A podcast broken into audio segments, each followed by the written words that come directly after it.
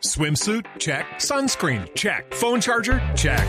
Don't forget to pack the 5 Hour Energy. It fits great in a pocket or carry on, and the alert feeling will help you arrive ready for anything. Now get 20% off when you use code 5HE Travel at 5hourenergy.com.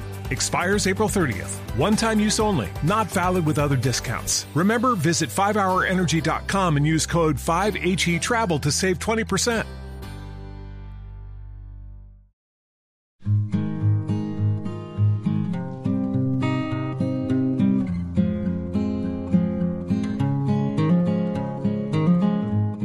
La poeta Elizabeth Bishop, en sus versos más famosos, reivindicaba el arte de perder. En Colombia, no hemos sido ajenos casi nunca a la derrota como bien describiría nuestro autor invitado el día de hoy. Tanta es nuestra cercanía con la derrota que incluso hay frases grabadas en el imaginario colectivo que se han asociado entre sí respecto al tema. Una, dicha por un famoso entrenador de fútbol donde le dio, quizá de manera ingenua o grandilocuente, para aquel momento según se quiera otro punto de vista al fracaso. Perder es ganar un poco, dijo. Por su parte, la otra se encargó de reivindicar las formas de la derrota y el cómo se pierde. Perder es cuestión de método. Título que hace 25 años el escritor Santiago Gamboa le pondría una novela que se encargaría de grabarse como un referente obligatorio para nuestra literatura, con todo lo que ello podría implicar.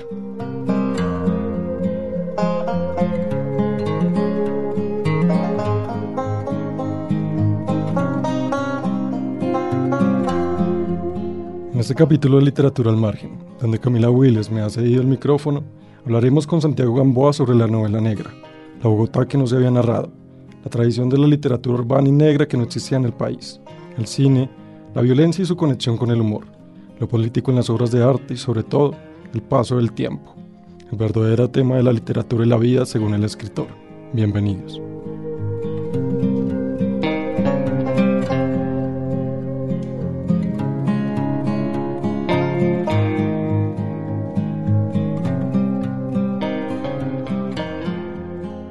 Un gusto tenerte aquí en, en la HJCK.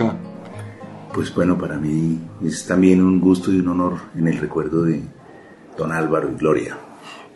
Eh, quisiera que, que, empezáramos esta conversación un poco bajo un tópico que se hace presente en, en, el prólogo de esta edición conmemorativa de los 25 años de Perder es cuestión de método, y es el del tiempo. Y es cómo vive el escritor ese tránsito de ver pasar su obra sobre los límites de lo temporal, ver que la obra se va renovando, que se sigue manteniendo vigente, casi que vive a su propio ritmo. Pues es, una, pues es un motivo de alegría y de, y de permanente sorpresa, porque precisamente si, la, si Perder es cuestión de métodos y esta novela eh, es reeditada en una edición conmemorativa, si tiene un cierto valor el que hayan pasado 25 años, es porque se sigue leyendo. Y si se sigue leyendo es porque los lectores así lo quieren, así lo han decidido. Es decir, mi novela es una novela que afortunadamente eh, sigue teniendo vigencia. Eh, generaciones sucesivas la han valorado. Y además es un libro que se ha ido como involucrando en una cierta tradición reciente, de literatura reciente, lo que hace que, que sea leída en colegios y, y yo creo que eso tiene que ver con, con muchas cosas que están al interior del libro. Eh, el haber sido uno de los primeros libros que tocara pues, un poco el tema de la, de la novela negra, de la novela de los delitos económicos, de los crímenes. Eh, no, no había una gran tradición en Colombia de ese tipo de novela. Es decir, es un libro que tiene ciertas cosas novedosas, porque pues al ser un libro, por ejemplo, de típicamente de novela urbana, pues inmediatamente uno, uno, uno yo me, me, di cuenta en ese momento que yo no tenía las referencias urbanas que tenían otros escritores de mi generación, de otros países. Nosotros en Colombia no teníamos gran literatura urbana, porque la gran literatura colombiana era más bien rural o del área del Caribe, en el caso uh -huh. de García Márquez. Un, un, autor limeño de mi generación tenía por detrás a Vargas Llosa, a Bryce Echenique, a Ribeiro. Un autor mexicano de mi generación tenía por detrás a Sergio Pitol, a Carlos Fuentes y a muchísimos otros autores que le, que le dibujaban un espacio imaginario que era la ciudad. Ya no digamos pues los, los, los, de Buenos Aires o los de Santiago de Chile y por supuesto ni hablar pues de los de París, Londres, Nueva York, en donde ya la tradición es tan grande que prácticamente casi que sofoca a los autores más jóvenes. Nosotros no teníamos eso. mi generación no tenía una tradición de, de novela urbana y nosotros tuvimos que inventarnos de alguna manera esa tradición. Eh, un autor como Mario Mendoza, como yo mismo con Bogotá, eh, a donde después confluyeron otros autores eh, hablando sobre una Bogotá mm, literaria, Medellín con Héctor Abad, con Jorge Franco, generaciones sucesivas, por ejemplo, Margarita García Roballo con Cartagena.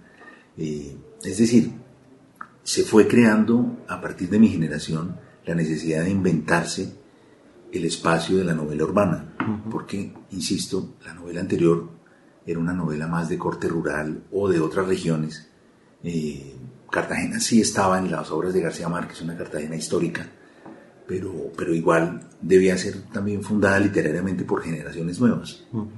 Entonces, eh, yo creo que todo eso tiene que ver con el hecho de que hoy se sigan leyendo ciertos libros el, haber abierto una serie de caminos y el haber cumplido con ciertas misiones, entre comillas, culturales y estéticas, que en el caso de Colombia y de la cultura colombiana, pues estaban, estaban vacías, eran, eran como nichos que estaban vacíos. También quisiera preguntarte eh, acerca del éxito, por más de que estemos hablando de una novela que paradójicamente inicia con la palabra perder, ¿no? Por supuesto que la literatura es un llamado y a veces ese llamado en algunos casos se convierte en un oficio. ¿Qué tanto influye ese éxito en, en, la obra de un escritor?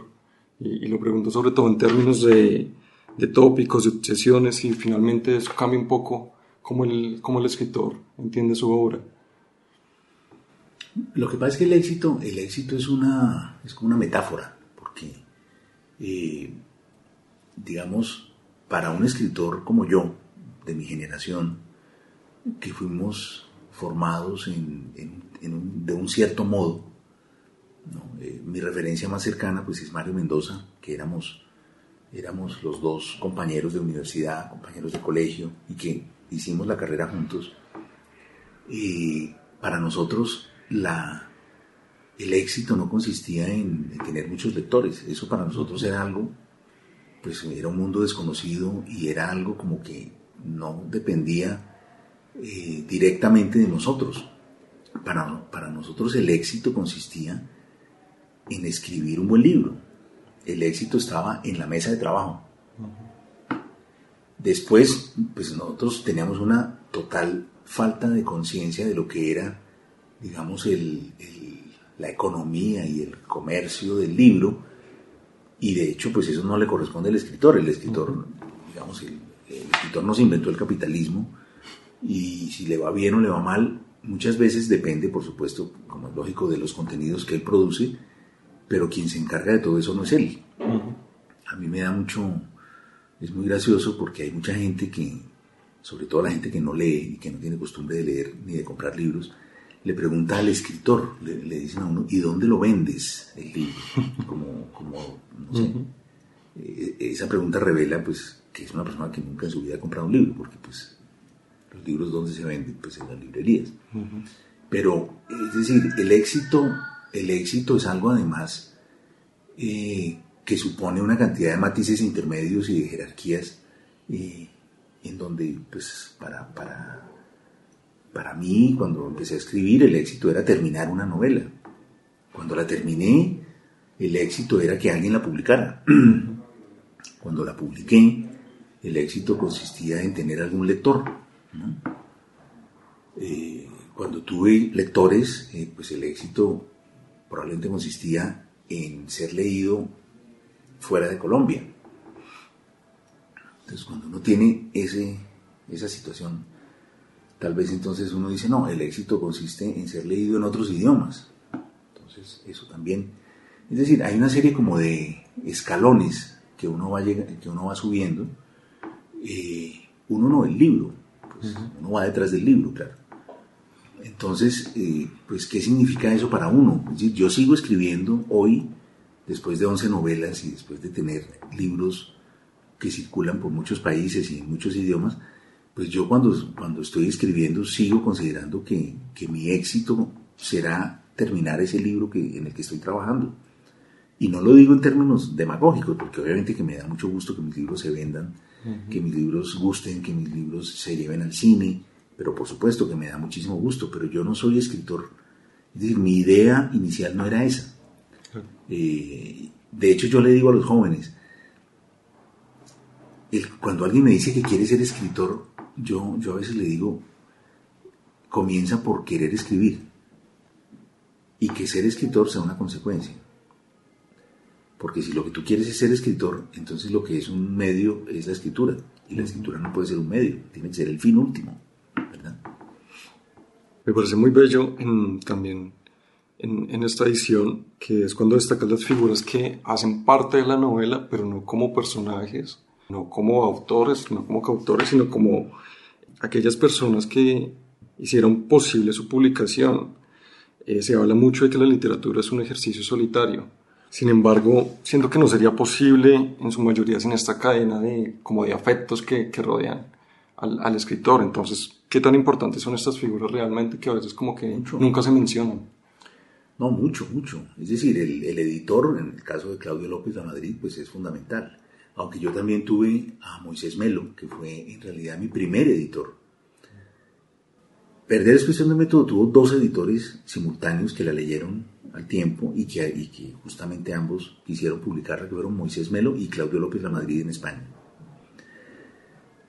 Es decir, el trabajo de un editor es ese, el trabajo de un editor es encontrar manuscritos que lo convenzan y que le muestren la presencia de un escritor en ciernes. Entonces, eh, porque ser escritor, eh, perdón, ser editor para contratar a un autor que ya es exitoso y que ya tiene, es, es una cosa muy diferente también. El editor está ahí para eso. Pero eso suele ser ya más bien una cuestión a veces económica o a veces de, de las cosas que se le ofrecen a un autor para que cambie de una editorial a otra. Pero el verdadero editor es el que sabe encontrar en un manuscrito la posibilidad de alguien que se va a convertir en un escritor.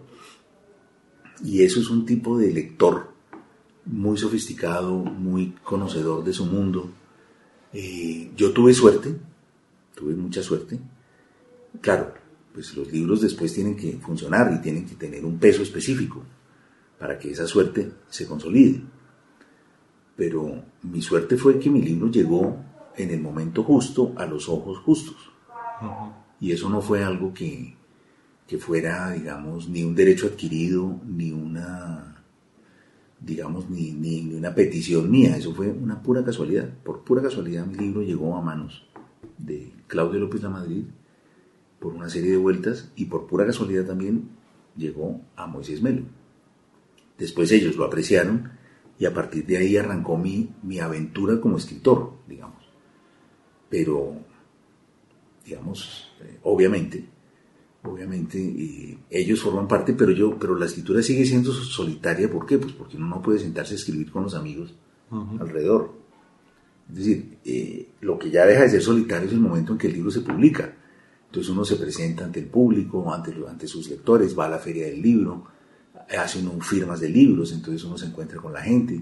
Ese es el momento en que no es solitario el trabajo del escritor pero el 80% del tiempo de un escritor es, es, leer y escribir y eso no se puede hacer en comunidad. Eso, eso requiere obligatoriamente de la soledad. Quisiera preguntarte en perspectiva que da el tiempo, eh, ¿qué, ¿qué, lugar ocupa para ti esta novela? No sé si lo ves como ese título a veces imprescindible para, para adentrarse dentro de, tu, dentro de tu obra. Pues Perder es cuestión de método, fíjate, para mí es, es una novela que da como un camino eh, al que yo volveré y que utilizaré con frecuencia. La novela negra no es, digamos, yo no soy un autor profesional de novela negra, yo soy un autor de novelas. Mi, mi primera novela internacional y mi segunda novela en términos absolutos es una novela negra, que es Perder es cuestión de método. Mis dos últimas, Colombian Psycho y Será larga la noche, también son novelas negras, pero entre medias hay una cantidad de novelas que no son novelas negras. Hay una novela mía que, que tuvo muchísimo, muchísimo éxito, que se llama El síndrome de Ulises. El síndrome de Ulises eh, no tiene nada de novela negra, aunque tiene algunos elementos de misterio, porque lo que yo sí aprendí desde, desde, desde, perder es cuestión de método, es que la curiosidad del lector es el mejor aliado de, de un escritor. Un lector que quiere saber qué va a pasar, va a seguir leyendo. Y entonces uno le puede contar lo que quiera, porque él va a seguir leyendo porque quiere saber qué va a pasar. Entonces, en, novelas que no son novela negra, yo utilizo a veces al interior pequeñas historias, microhistorias, de, de enigma, de resolución, que provienen del esquema de la novela negra, pero que no hace que las novelas en su conjunto sean novelas negras. Entonces, para mí, la novela negra es un recurso, es una forma de, de, la, con la que cuenta un escritor de novelas. Y eso yo lo veo en muchas otras novelas que no son novelas negras. Por poner un ejemplo, en Conversación en la Catedral de Vargas Llosa. Hay elementos de novela negra dentro de esa novela, pero nadie se le ocurriría decir que es una novela negra. Y una vez yo le pregunté a García Márquez que si nunca le había interesado escribir una novela negra y para mi sorpresa me contestó, pero claro, ya he escribido una. Lo miré con sorpresa y me dijo, Crónica de una muerte anunciada. Dice, lo que pasa es que para que la gente no estuviera distraída pensando en si lo mataban o no, decidí ponerlo en el título. O sea, con su particular manera. Y, y cuando le pregunté que si era un género que le gustaba, también me sorprendió como solía ser él. Me dijo, claro, pero mi, mi novela negra preferida es Edipo Rey, en donde el detective y el asesino son la misma persona. Maravilloso. Claro. Quizá una de las características fundamentales de, de esta novela es también cómo abordaste el, el, el tema de la violencia, que, que, parece casi inseparable en nuestra sociedad colombiana. Entonces, si quisiera preguntarte si crees que es posible narrarnos sin que el tópico de la violencia esté siempre presente en nuestras historias. Lo que pasa es que la violencia no es colombiana, la violencia forma parte de la cultura universal y es un hecho cultural. Nosotros no podemos olvidar que la, la, cultura de Occidente comienza con una guerra, que es la guerra de Troya. y, y la literatura y el pensamiento, no solo literario, sino el pensamiento en general, se ha formado, bueno, y además pues la, primera las primeras organizaciones sociales están formadas sobre la base de, los, de, los, de las guerras, de los conflictos, de las batallas, es decir, del mundo de la violencia, o sea, la nobleza eh, en los países, en, los reinos antiguos, la, nobleza no provenía de los intelectuales ni de los comerciantes, provenía de los guerreros. Los grandes héroes y la, toda la, todo el arte del Renacimiento y el arte de la Edad Media, o es bíblico, pero en, la, tradición religiosa también eh, parte de una batalla. Toda religión comienza con una batalla entre el bien y el mal. Eh, y las metáforas religiosas, muchas de ellas son de la soldadesca. Los arcángeles están armados. Eh, en general, las grandes religiones, bueno, el Mahabharata en el hinduismo es una, es una narración guerrera. La formación de las naciones. Todas comienzan con, con una guerra de, límites, y en el caso de América Latina con guerras de independencia. Es decir, la violencia es algo que, que forma parte de la cultura, es un hecho cultural. Pues pensemos en, el siglo XX, las dos guerras mundiales, más las la infinidad de guerras territoriales y regionales que hubo, han producido pensamiento, han producido eh, literatura, por supuesto, muchísima, han producido también artes plásticas. Tal vez el cuadro más representativo del siglo XX sea el Guernica de Picasso. ¿Y qué es el Guernica de Picasso? Es un bombardeo, son, cuerpos destrozados por las bombas.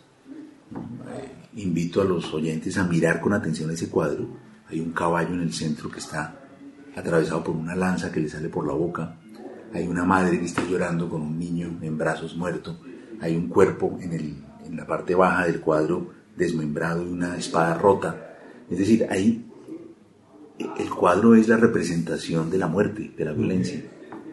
Con lo cual la violencia no es colombiana. lo que pasa es que Colombia tiene su propia forma de ejercer la violencia y esa violencia entra en la cultura. Nosotros tenemos eh, una cultura, inclusive había una, una, tradición de novelas que se llamaban de la violencia, en donde la novela más representativa tal vez sea Cóndores no entierran todos los días de Gustavo Álvarez Gardiazabal. Pero en Cien años de soledad está la masacre de las bananeras, en las obras de Álvaro Mutis eh, los personajes son personajes que se mueven en, mundos no necesariamente legales y en donde la presencia de, personas armadas, etcétera, y con fuerza eh, es constante.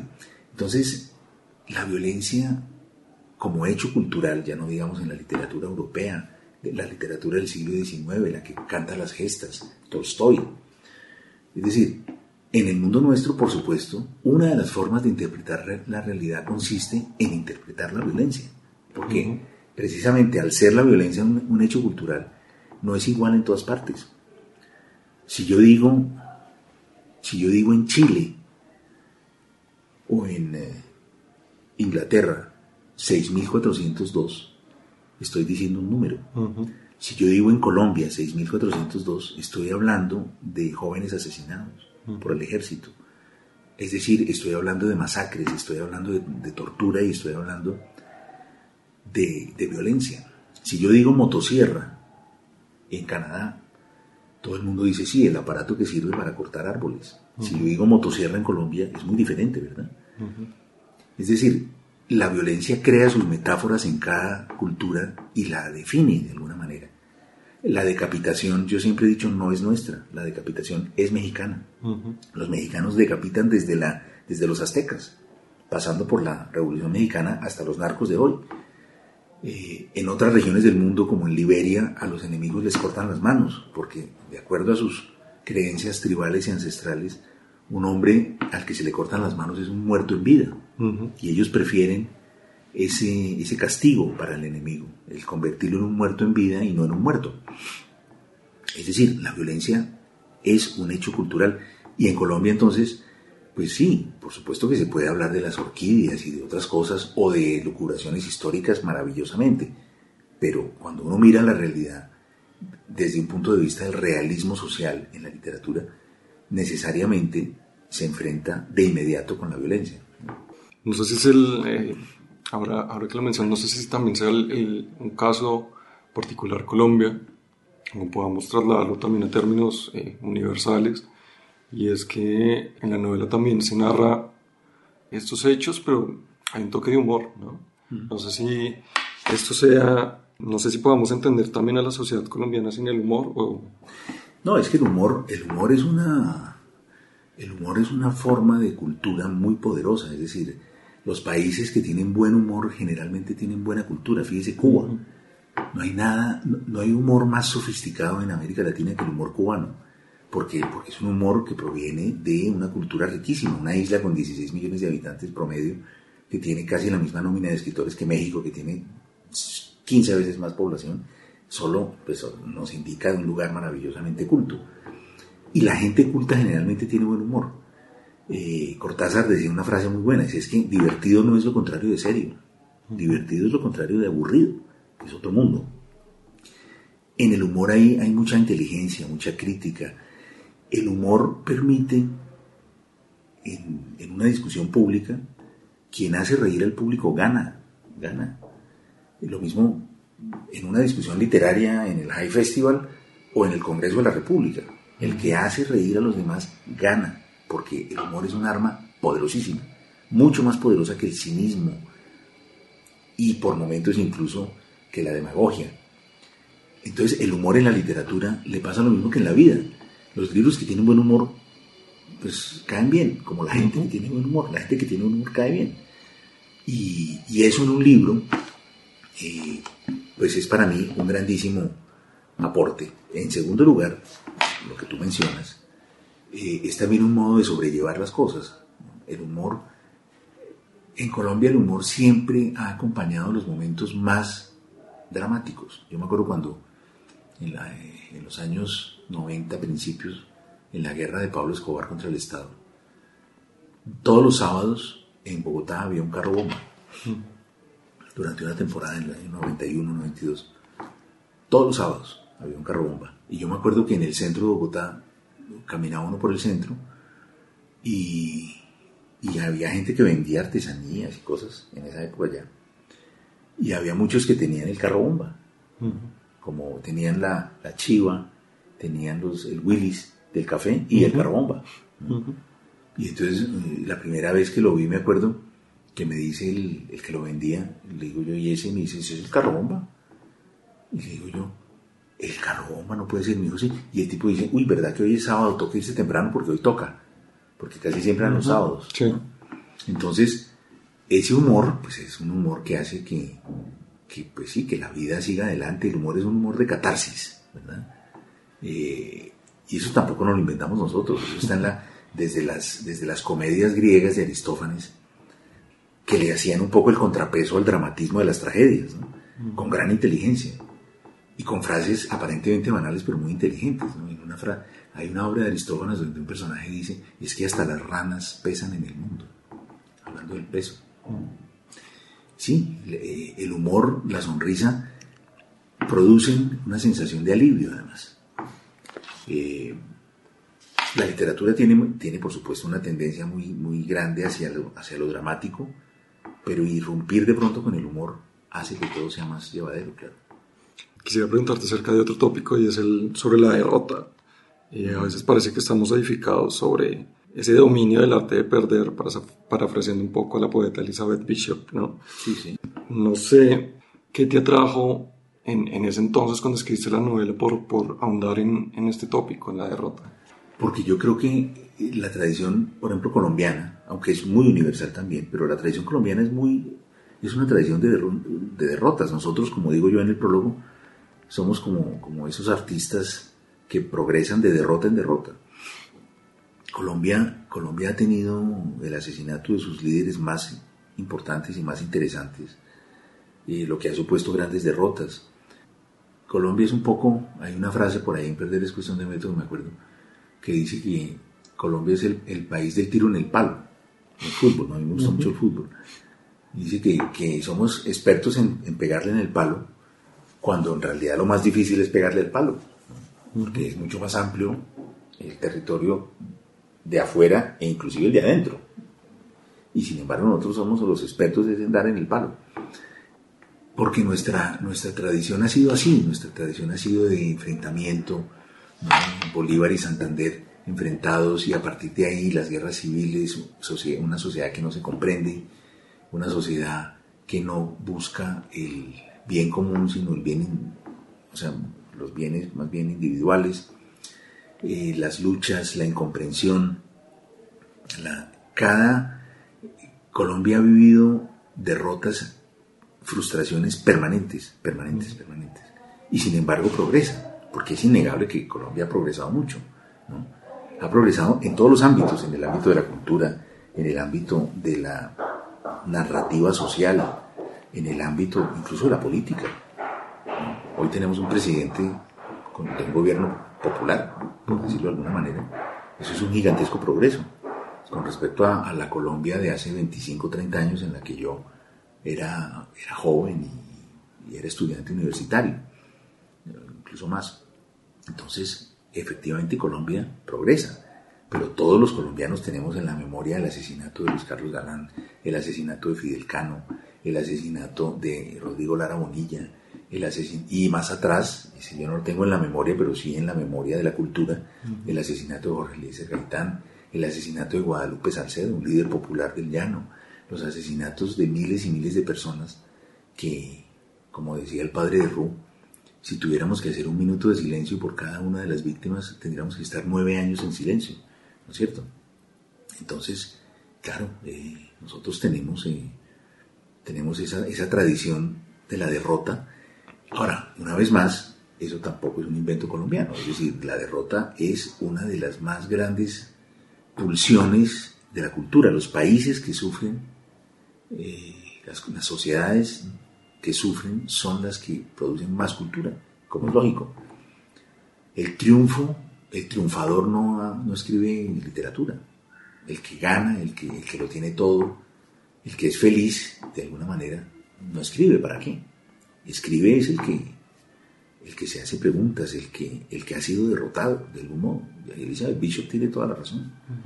Es decir, el mundo de la cultura, el mundo del arte, es el mundo de la, el mundo de la cultura es el mundo de la reflexión. Y la reflexión casi nunca proviene del triunfo, proviene de la derrota, como decía el presidente Mao, cuando después de una gigantesca batalla que perdió contra los japoneses, en el momento en que los japoneses tomaron la Manchuria, el, periodista Jack Reed, ¿cómo era que se llamaba el periódico? Bueno, ahora me acuerdo, le pregunta, ¿y ahora qué viene? Y Mao le dijo, ganar la guerra. Pero usted acaba de ser derrotado. Dice, sí, pero yo sé por qué fui derrotado. En cambio ellos no saben por qué ganar. Entonces la derrota también tiene, tiene detrás eso, la reflexión para después sobreponerse, ¿verdad? Y la cultura es una forma de sobreponerse a la derrota, porque en la cultura, vuelvo a Guernica, en la cultura se vuelve a revisar la crueldad y la violencia humana y en el fondo las cosas más horribles se convierten en conocimiento y se convierten también en belleza, porque Guernica, a pesar de que nos está mostrando el horror, es un cuadro hermoso, hermoso por lo que nos comunica, del mismo modo que el capítulo de la masacre de las bananeras de Cien años de soledad nos comunica cosas muy bellas pero es, conocimiento también. Es, por aquí no, no podemos volver a pasar. Escuchándote y por supuesto leyéndote, es, es indudable que siempre tienes en, en, mente a Colombia, por más de que hayas estado por fuera del país mucho tiempo. Eh, no sé si sientes que el, el, artista está obligado a, a, retratar el lugar y el contexto de donde habita y donde habitó. Y, y un poco también ligado a esta pregunta si si las obras siempre deben tener esta, esta noción política. No, yo no creo que sea obligatorio. Eso es absoluto. Porque el, reino de la literatura es el reino de la libertad absoluta. Quien lo hace, lo hace porque lo considera importante, pero no quiere decir que, que entonces quienes no lo hagan sean menos importantes. Todo lo contrario. Yo creo que no hay nada más monstruoso para mí que la idea de que todos los escritores hagan lo mismo. Todo lo contrario. Eh, Aquí, por ejemplo, a mí me gusta muchísimo la, la, obra de personas que no se ocupan de los mismos temas que yo me ocupo. Un ejemplo, Juan Esteban Costaín. Juan Esteban Costaín habla sobre, sobre historias que tienen que ver con el pensamiento, con la reflexión, con el crecimiento humano en otros órdenes. Y a mí me parecen maravillosos sus libros. Y jamás se me ocurriría exigirle a un autor que cuyos intereses están en otras órbitas que se ponga a escribir sobre la realidad colombiana para descifrarla y para... No, yo lo hago porque, pues porque es mi forma de ser escritor. Pero no hay dos autores que responden a la misma fórmula, porque, porque eso sería totalmente eh, empobrecedor y sobre todo innecesario. Eh, a mí me gusta que cada autor tenga la libertad de hacerlo o de no hacerlo. Ahora bien, yo siempre he hablado de algo que se llama la novela negra involuntaria. Es decir, el realismo social es ver el entorno más o menos presente de la vida del autor, 20, 30 años, que es, es, un poco la temporalidad en la que ocurren mis libros. Pero, pero claro, eh, hay otros autores que hablan del siglo XIX, del siglo XVI, como William Ospina. Maravilloso. Ahora, los libros de William hablan sobre el siglo XVI, pero están hablando del presente también. Porque también hay que tener en cuenta que desde el punto de vista del presente uno puede analizar el pasado para decir cosas del presente, o irse al futuro para decir cosas del presente. Entonces, en el fondo, eh, no hay temas obligatorios ni temas prohibidos. Sería, sería tan incoherente tanto una cosa como la otra. Eh, y el realismo social lleva a que si uno mira qué es lo que está pasando alrededor, pues inevitablemente tiene, en algún momento se encuentra con la violencia, se encuentra con la, con la corrupción, con la mentira, con la traición. Pero no quiere decir que eso sea lo único que hay, porque en el fondo, incluso en una novela negra, o sea, una novela negra es un espacio literario al que, si queremos, casi le podemos dar un contenido moral y decir que en ese espacio, pues se da una lucha entre el bien y el mal. Pero el bien también está representado.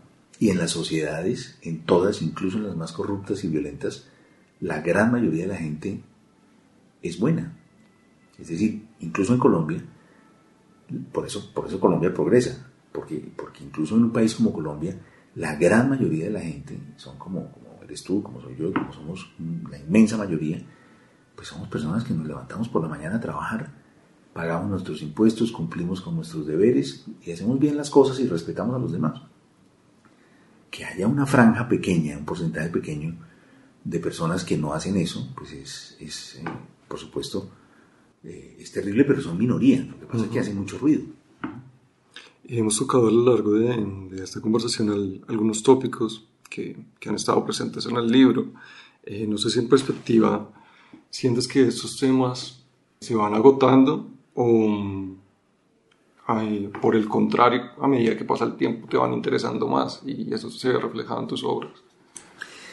Lo que pasa es que los temas no se agotan porque, como dice un, crítico ruso, Teodorov, eh, la literatura universal se mueve en torno a, creo que son 27 temas desde, las, desde las tragedias griegas hasta la novela de hoy, si uno mira qué es lo que cuentan, qué es lo que pasa en esos libros, y lo divide en temas, son como 27 creo, es lo que él en un libro eh, desarrolló. Con lo cual los temas no se agotan, lo que se agota es, cada generación tiene la obligación de, de, reproponer esos mismos temas, con la, de actualizarlos, con los elementos de su, de su presente, con los, con los elementos de su cultura. Es decir, la clásica, el clásico romance trágico de Romeo y Julieta lo hemos, lo hemos leído centenares de veces. Está en el centro, por ejemplo, de uno de los productos típicos de América Latina, que es la telenovela. Y el grupo de personas que se van en pos de algo y en, en un viaje para recuperar algo preciado y traerlo de vuelta, ese es otro tema tema lo tenemos desde, las, desde los argonautas hasta, hasta la Indiana Jones y infinidad de novelas, como La Halcón Maltés, por ejemplo, de, Raymond Chandler, y muchas otras, en donde, en donde el viaje es la, la aventura. Entonces, lo que pasa es que cada época y cada sociedad lo interpreta de manera diferente, porque en el fondo los temas de la literatura son los mismos temas de la vida, y la vida no es infinita las mismas cosas le pasan a la gente en contextos distintos. Si tú te pones a mirar en qué consiste la vida del 99.9% de los seres humanos, y a casi todos les pasan, grosso modo, las mismas cosas, con algunas variantes. Pero, pero, y quienes escriben y hacen cultura son esas mismas personas. ¿Por qué hoy nos seguimos sintiendo definidos por los dramas de Shakespeare cuando Shakespeare vivió en un mundo tan distinto al nuestro. En esa época la gente andaba con espadas, tenía una, andaban a caballo, en, en carrozas. Nosotros ya ni usamos espadas ni andamos a caballo en, las ciudades. ¿Y cómo es posible? Pues eh, porque la definición que él hizo de la condición humana pues sigue repitiéndose en cada uno de nosotros, ¿no? La traición de Macbeth, los celos de, de Mercader de Venecia, la avidez, en fin, todos los grandes temas, ¿no? El, deseo de venganza de Hamlet, todos los grandes temas de la condición humana están representados en Shakespeare y siguen siendo vigentes a pesar de que el mundo ha cambiado completamente. Quisiera también preguntarte por un tópico que no hemos tocado y con el, la cual está conectada la novela y es el cine, pero no más allá del proceso de, por supuesto, de ver tus escritos eh, transformados en, en, en imágenes, si quisiera preguntarte cómo es tu relación con el cine. Muy poderosa, o sea, yo, yo tengo una influencia muy grande del cine, me encanta. En una época, ahora ya menos, pero en una época yo veía todos los días al medio de una película. En Perder es cuestión de método hay una escena que es típicamente cinematográfica, que de hecho la saqué de ahí, que es una convención del cine. Porque el cine tiene una verosimilitud que es completamente diferente a la de la, la literatura. Y yo, yo voluntariamente puse una escena típica de cine a ver qué pasaba y allí todo el mundo la da por buena, nadie, nadie ha dicho que, es, que, que, no es verosímil y que es un momento en que el personaje de Estupiñán se cae, pero cae, como en las películas siempre, cuando alguien se cae de una ventana y es el héroe, siempre cae en el toldo de un restaurante o algo así. Entonces yo puse esa escena, que esa es típica del cine. Es decir, eso, es como cuando en el cine, en el cine de los años 50, el héroe le da un puño al malvado y el malvado cae desmayado. Eso, eso en la realidad no existe. Porque para que uno le den un puño en la quijada y se desmaye, tienen que darle pues con un bate y ni siquiera. Pero son, son como, como, como pequeñas, eh, pequeños elementos que la gente en la verosimilitud de esos años aceptaba. Hoy, por ejemplo, el cine no es así. Los héroes hoy ya no le pegan a los enemigos que tienen que, sino que los tienen que matar. Entonces, por eso en una película de James Bond, en el minuto 15 ya ha matado 30 personas. Eh, antes lo que hacía era darles un puño en la quijada y, todos caían, caían desmayados. La caída en el toldo es típica, es típica también de, las, películas de aventuras y yo la uso ahí. A mí, me, a mí, el, a mí el cine me da como, una, como un tiempo, como un, como un tempo, como además me, me, pone como en un estado de ánimo creativo. Eh, adoro los diálogos del cine, por ejemplo, y en esta novela el diálogo es muy importante. Eh, tengo mis preferidos, por supuesto. Yo creo que los más grandes dialogadores de los directores de hoy son eh, Almodóvar y Tarantino. Cómo dialogan de bien sus personajes, es una maravilla. Woody Allen es bueno, pero en dos. Woody Allen, las películas de Woody Allen en el fondo son dos personas sentadas hablando. Pero lo difícil es hacer cinco hablando al tiempo y que eso sea creíble. Yo traté de hacerlo también en la literatura y, es difícil, es mucho más difícil cinco que dos. Pero que una conversación sea, sea realista y verosímil, eh, tanto en el cine como en la literatura, es, es, para mí es un logro y es un éxito increíble. Las, las escenas de conversaciones de Tarantino son brillantes, son geniales, y son siete, ocho personajes, eso es maravilloso, eso, eso no es, eh, o sea, ahí detrás hay un guionista que es en general él mismo, que es un tipo de un talento infinito. Por último, quisiera preguntarte en relación a cuál es para ti el, el estado actual de la literatura colombiana y, hacia dónde se dirige. Pues yo creo que el estado actual es una literatura muy rica que tiene un gran prestigio en el mundo, no solo en América Latina. Es decir, cuando yo, cuando yo empecé a publicar la literatura colombiana era pues García Márquez, Álvaro Mutis, Laura Restrepo, eh, Luego había una cantidad de autores ya nacionales que ya eran poco conocidos fuera. Eh, había un autor, Pedro Gómez Valderrama, que era relativamente conocido en, en, otros países, Germán Arciniegas, no novelista, sino más bien una especie de historiador. Pero no era una, una literatura que tuviera, bueno, tenía al escritor más importante de todos, que era García Márquez, más célebre, más, más universal, pero luego detrás no había como muchas figuras. Y en cambio hoy la, literatura colombiana, si tú vas a, una librería en Nueva York, en París o en Berlín, vas a encontrar 15 autores colombianos. Eso, eso no se daba en mi generación. Cuando yo empecé a escribir, no era así. Entonces, eh, es una, lo mismo en las, en las librerías de América Latina, en las de España, es decir, esa presencia masiva de autores eh, de todo tipo hace que la literatura colombiana hoy tenga un prestigio gigantesco en el mundo. ¿Eso a qué se debe? Yo creo que Colombia ha ido llenando como nichos, ¿no? Antes hablábamos de, cómo los autores colombianos es importante que, casi todos tienen mundos diferentes.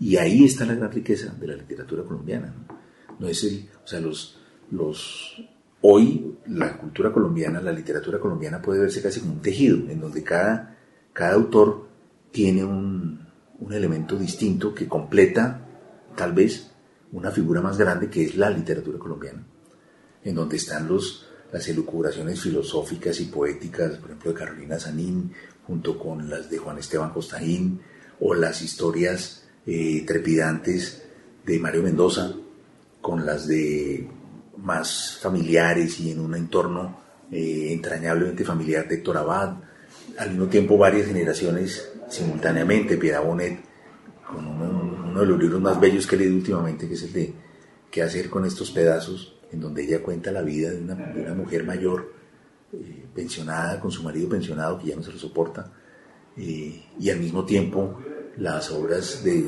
autores más jóvenes como Margarita García Juayo, Juan Cárdenas, Sergio Álvarez. Es decir, eh, hay una gigantesca cantidad de autores en diferentes generaciones y con temáticas completamente distintas. William Ospina, la poesía, Ramón Cote, el gran poeta para mí de mi generación. Eh, es una, es una, para mí es una, es una época muy rica y que el resto del mundo lo, ha detectado hace mucho. Ahora, ¿hacia dónde va? No, pues no sé, yo espero que vaya hacia algún lado. Cada uno va hacia un lugar diferente. Pero sí, lo que sí es cierto es que en este momento la literatura colombiana goza de un prestigio del que no gozaba, bueno, lo que pasa es que nosotros tuvimos al, autor más respetado del, prácticamente del mundo entero durante 30 o 40 años, desde 100 años de soledad hasta el momento de su muerte, que fue Gabriel García Márquez. Pero pero claro, pero la riqueza extraordinaria y la atención, porque también en la época de los 70 estaba la generación de Rafael Humberto Moreno Durán, Oscar Collazos, eh, se me va ahorita la, caleña esta, bueno, en fin, había autores, eh, Roberto Burgos Cantor, había autores importantes, pero que no gozaban de la atención de los demás países de una manera como hoy los autores de diferentes generaciones. Eh, están, están claramente, claramente representados. Tú vas hoy a McNally Jackson en Nueva York y encuentras, como te digo, 15 autores colombianos. Desde, desde autores inclusive muy jóvenes hasta los autores ya de generaciones más altas. Bueno, Fernando Vallejo sería un poco de, los, las generaciones, junto con Piedad Bonet, las generaciones más, más mayores, pero también los más, más jóvenes como Margarita García Rogelio. Los encuentras en todas las librerías. Pilar Quintana la encuentras en todos los países de Europa. Tiago, muchísimas gracias por esta conversación y bienvenido siempre a la HJCK. Bueno, pues muchísimas gracias y qué gusto estar en las ondas de, una radio que, por la que ha circulado la voz de, de, los autores para mí más importantes como García Márquez, León de Grave, Borges, y donde circulaba por supuesto la voz de nuestro querido Álvaro Castaño Castillo.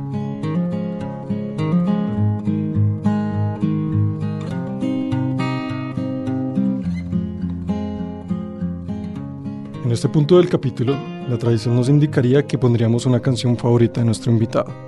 Sin embargo, hemos hecho las cosas un poco distintas esta vez. Tras conversar fuera de micrófonos con Santiago, entre varios temas que incluían la profunda cercanía del escritor con la HJCK, saltaron a la luz unos versos del poeta León de Grave. Así que para usted, querido oyente, que ha llegado hasta acá, le dejamos como regalo la voz del poeta antioqueño proveniente de nuestro archivo de la colección literaria. Son cuando tango la zampoña, cuando tango el sacabuche, jamás pienso en quien me escuche ni en quien me allane la moña. Y así la zampoña taño, pisico así la vihuela, cantando mi cantinela como trovero de antaño. Yo no pienso en quien me escuche, yo no pienso en quien me loe, ni en quien el talón me roe cuando tango el sacabuche, cuando soplo en el oboe, cuando tango la zampoña ni en buscar el sortilegio con glisado tal o arpegio que embelece a Daifa o Doña cuando tango el sacabuche. Cuando soplo en el oboe, cuando soplo en la dulzaina, no pienso en boina, ni en vaina, ni en Burdeos o en Borgoña cuando tango la zampoña. Cuando soplo en la dulzaina y si percuto el adufe, no pienso en que bosne o gufe, ni el cretino, ni el tontaina, ni el doctorado en lobaina. Cuando tango la zampoña, si pisico en la bandurria, no me importa ni la murria que me enerva y emponzoña, cuando tango el sacabuche, cuando raspo el bandolín, ni cuando froto el violín, yo no pienso en quién me escuche. Si resoplo en el fagote, si taño la cornamusa, cuando tango la zampoña, cuando soplo en la ocarina, no pienso en daifa ni en doña, si me alabe o me abomina, si se enfada o se alborote. Si taño la cornamusa, laude pido o doy excusa jamás ni a Apolo ni al sote, ni a la mismísima musa de alto copete o de moña, ni a Luis de Góngora Argote si resoplo en el fagote cuando tango la zampoña. Esta es hjck.com. Pueden seguirnos en todas las redes sociales como arroba la HJCK. HJCK, el arte de escuchar.